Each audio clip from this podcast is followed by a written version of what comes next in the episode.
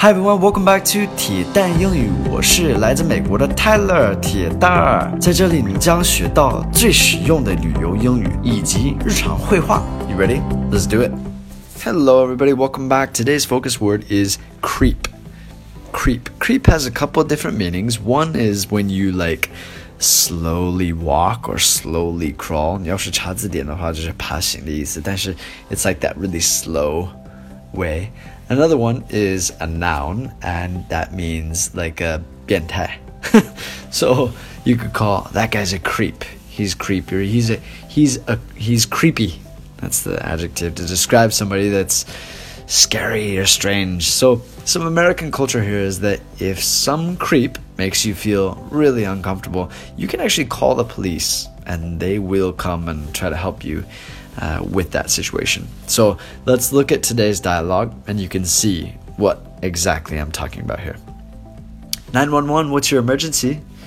There's a creep loitering just outside our office. He looks like he's on something. Can you please send someone down to help? Alright, so 911, what's your emergency? 911 is when we call the police. Uh, 在中国是幺幺零是吧? So 911, what's your emergency? 有什么急事吗? there's a creep loitering just outside our office. So just outside the office, 就是办公室外面有这个变态 loitering. He's loitering. Loitering means like there's you have nothing to do, just sitting around, standing around, like 闲荡的，呃，就是闲着没事儿呢。然后 it's really just like staying there. It's really strange. Uh, so then this person continues and says he looks like he's on something. On something means doing drugs.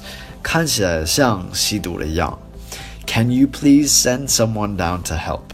That's what we would say here. Send someone down to help. Um, yeah, it sounds a little bit different, but that's what we say. So, I hope you picked up some useful language from today. If you guys liked today's lesson, please show me with a like. And thank you guys as always for listening. Have a fantastic day. I'll speak to you guys soon. Take care. Bye, guys.